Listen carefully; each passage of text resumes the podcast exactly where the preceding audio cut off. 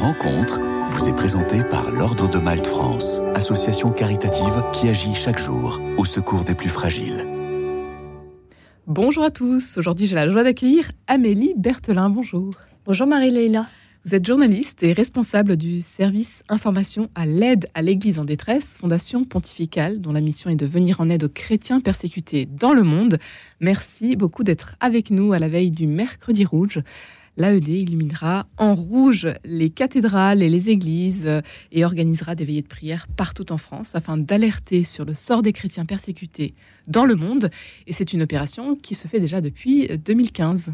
Amélie Berthelin.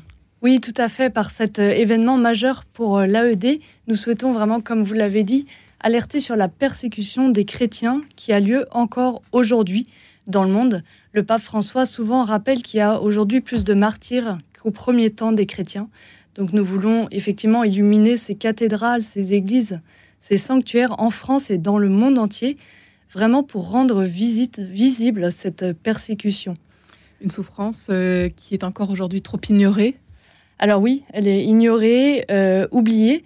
Je me souviens d'un père du Nigeria, le père Andrew, qui nous disait L'Église en souffrance a besoin qu'on parle d'elle, sinon elle reste persécutée et oubliée. Donc si, je, peux vous faire un petit tour euh, d'horizon des persécutions aujourd'hui en 2023 qui nous alarment particulièrement justement au Nigeria, pour vous donner un petit chiffre, en 2023, il y a déjà 23 prêtres ou religieux qui ont été kidnappés, rien qu'en 2023, dont euh, quatre d'entre eux qui ont été euh, persécutés, tués. Vous, vous avez des informations directement euh, de la part des prêtres, justement, qui sont sur place et qui vous racontent oui, on a des témoignages euh, tous les jours. En fait, euh, tous les jours, on est au contact direct de cette église persécutée qui vraiment nous, nous alarme sur la situation, qui est parfois glaçante. Hein. là, je vous ai parlé du Nigeria, au Burkina Faso aussi. Les chrétiens sont vraiment des cibles de groupes djihadistes qui les persécutent tout particulièrement. On peut aller au Pakistan aussi. Euh, où là on a euh, affaire à une autre sorte de fanatisme religieux, islamiste aussi, qui, euh, avec, qui vise particulièrement ces chrétiens qui sont minoritaires, qui subissent des persécutions. En Asie, de manière générale, il y a une hausse drastique des persécutions. Alors en Asie, mm. oui, effectivement, on fait ce constat de cette hausse, que ce soit au Pakistan, en Inde aussi, où là, c'est vraiment un État qui voudrait que l'Inde soit uniquement composée d'hindous et qui donc euh, opprime et persécute euh, des chrétiens dans certaines régions. On a aussi euh, en Amérique latine, par exemple, le gouvernement qui est vraiment qui est géré par cette famille Ortega qui persécute l'Église de manière très exponentielle, affirmant qu'elle nie à l'État en fait. Donc le gouvernement a décidé de qui a traité des évêques de putschistes a décidé d'expulser des communautés religieuses, des évêques, euh, des communautés comme les mères de Sœur Teresa, alors que je ne pense pas que ces quelques religieuses puissent euh, faire un putsch euh, contre l'État. Donc c'est des exemples très percutants que nous avons et qui nous alarment particulièrement. De nombreuses arrestations également. Euh, vous parliez de, du Nicaragua, toujours au Nicaragua. Voilà, beaucoup d'arrestations, euh, notamment cet évêque, Monseigneur Alvarez, qui a été condamné à 26 ans de prison parce qu'il a refusé courageusement l'exil. Donc, euh, et d'autres prêtres aussi ont été expulsés comme ça. encore récemment, cette, tout récemment. Ah oui, tout récemment. Voilà. Et on a aussi aux portes de l'Europe, là, en Arménie, on a 120 000 chrétiens arméniens qui ont été chassés de leur terre ancestrale. Donc ça, c'était le 19 septembre, donc c'est vraiment tout récemment. Et le, président de l'Azerbaïdjan, le président Aliyev, a dit vouloir jeter les Arméniens comme des chiens. Donc c'est ce qui s'est passé après neuf mois, de blocus. Ces Arméniens ont été expulsés. Ils se retrouvent maintenant sur la terre euh, d'Arménie, mais nous sommes vraiment inquiets pour les mois à venir parce que euh, l'Azerbaïdjan voilà, veut sûrement continuer son offensive. Donc c'est des, préoccupations très fortes pour nous. Et vous avez encore euh, des nouvelles toutes récentes de l'Arménie? Alors oui, encore à leur euh, exode? Oui, eh ben, encore hier, je discutais avec une Arménienne justement de cette région du Haut-Karabakh qui témoignait à quel point c'était douloureux pour elle d'avoir tout quitté comme ça, toute leur maison, leur terre, tout ce qu'ils ont fabriqué, et euh, bah, qui pour l'instant vit très difficilement à Erevan ou dans d'autres régions d'Arménie, avec des loyers qui ont triplé et qui savent pas du tout de quoi euh, demain leur, leur, avenir sera fait. Le constat, c'est que la persécution religieuse aujourd'hui ne faiblit pas, malheureusement.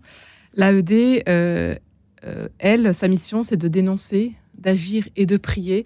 vous, Amélie Berthelin, vous êtes journaliste pour l'AED depuis quelque temps déjà. Oui, oui. quelles sont, rappelez-nous, quelles sont toutes ces missions euh, justement de l'AED Alors effectivement, à l'AED, nous voulons informer, alerter sur la situation, ce qui permet de mieux prier et de mieux agir. Donc c'est vraiment un élément fondamental.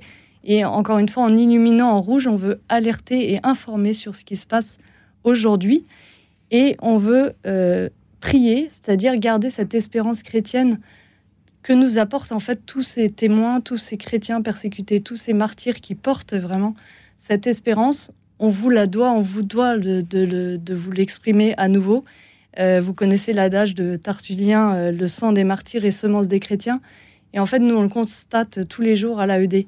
Encore l'autre jour, un évêque du Burkina Faso me disait, c'est incroyable, les séminaires sont pleins, on n'a même plus assez de lits pour accueillir les séminaristes, alors que la persécution contre les chrétiens est à son sommet là-bas. Euh, donc on sent vraiment cette espérance chrétienne qu'il nous faut garder on ne veut pas juste témoigner de la douleur et de la détresse, mais vraiment de cette euh, persécution chrétienne. Amélie Berthelin, euh, vous êtes, euh, vous recueillez donc tous ces témoignages d'espérance malgré le constat terrible concernant les persécutions religieuses. Vous, ça vous porte dans votre mission quotidienne, justement en tant que journaliste? Oui, oui, ça nous porte énormément. Je pense qu'on ne pourrait pas faire notre métier si on n'avait pas cette espérance au cœur même de notre, de notre vie quotidienne.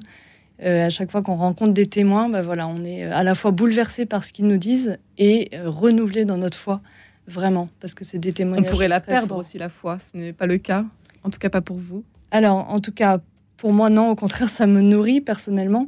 Et mais ce qui me nourrit, c'est ces témoignages-là de, de, chrétiens qui sont en fait eux-mêmes nourris, qui cherchent leur force vraiment dans le Seigneur à l'occasion de ce mercredi rouge, donc euh, qui, se passera ce mercredi 22 novembre. Amélie Berthelin, euh, vous allez euh, donc l'AED illuminera en rouge de nombreuses cathédrales, des églises. Combien d'églises seront illuminées cette année en France, Alors, pour commencer avec la France?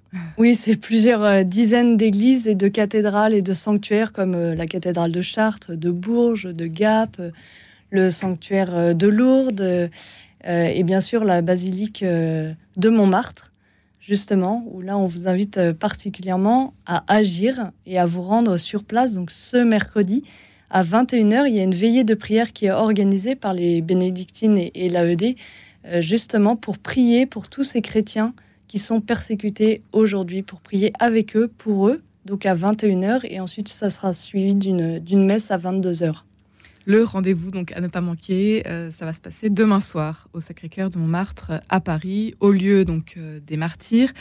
Des nouveautés aussi, la cathédrale Sainte-Croix des Arméniens à Paris pour euh, rester dans la capitale, et sinon la cathédrale Sainte-Geneviève de, de, Nanterre. Voilà. Pour ceux qui sont en banlieue, la basilique de Lourdes, ça en fait quand même de beaux lieux qui participeront à cet événement, donc qui se revêtiront de rouge pour rappeler la couleur du sang versé euh, par les martyrs chrétiens. Voilà, exactement. C'est vraiment euh, un signal fort qu'on veut donner, cette couleur du sang des martyrs qui coule, euh, qui est vraiment qui est visible de tous, parce que notre message, c'est ne fermons plus les yeux sur la persécution des chrétiens, prions et agissons. Donc vraiment, n'hésitez pas à vous rendre à Montmartre si vous pouvez, où vous pouvez retrouver les différentes veillées qui auront lieu à travers la France sur notre site euh, internet www.aed-france.org. En France et puis aussi à travers le monde Exactement, à travers le monde, ça a déjà commencé. Il y a déjà des centaines d'églises et de cathédrales qui se sont illuminées à travers le monde. Euh, vous l'avez dit, hein, cet événement a commencé en 2015 par l'illumination du Christ rédempteur à Rio, au Brésil. Et puis s'en est suivi euh, beaucoup d'autres illuminations comme le Colisée à Rome ou l'abbaye de Westminster en Grande-Bretagne. Il y a aussi des centaines et des centaines de cathédrales, d'églises illuminées euh, aux Philippines, euh, aux Pays-Bas, euh, dans, différents pays du monde. L'AED informe, alerte et prie pour les chrétiens qui sont persécutés dans le monde entier aujourd'hui. Vous avez donné donc cette invitation demain à venir prier au Sacré-Cœur de, Montmartre. comment est-ce qu'on peut vous soutenir d'une autre manière, nous qui sommes ici en, France Comment est-ce qu'on peut soutenir l'émission de l'AED Alors, soutenir, effectivement, j'insiste sur la prière parce que c'est là vraiment en étant porte-parole des chrétiens qui souffrent, c'est le message premier qu'ils nous demandent tous, tous. Donc vraiment, c'est prier. Et puis euh, nous aider financièrement, bien sûr. On a euh, différents projets sur tous les pays que j'ai cités.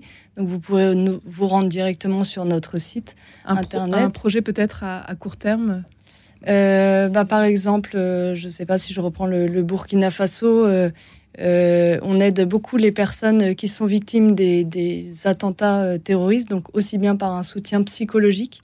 Donc il y a vraiment, on aide toujours l'Église locale en fait qui fait des différentes actions. Et donc l'Église elle-même forme des professionnels pour aider psychologiquement les personnes victimes de ces terrorismes-là. Euh, voilà, il y a des soutiens alimentaires aussi. Et puis tout récemment, bien sûr, on a lancé une aide d'urgence pour la Terre Sainte pour aider euh, toutes les, personnes victimes de cette guerre actuelle.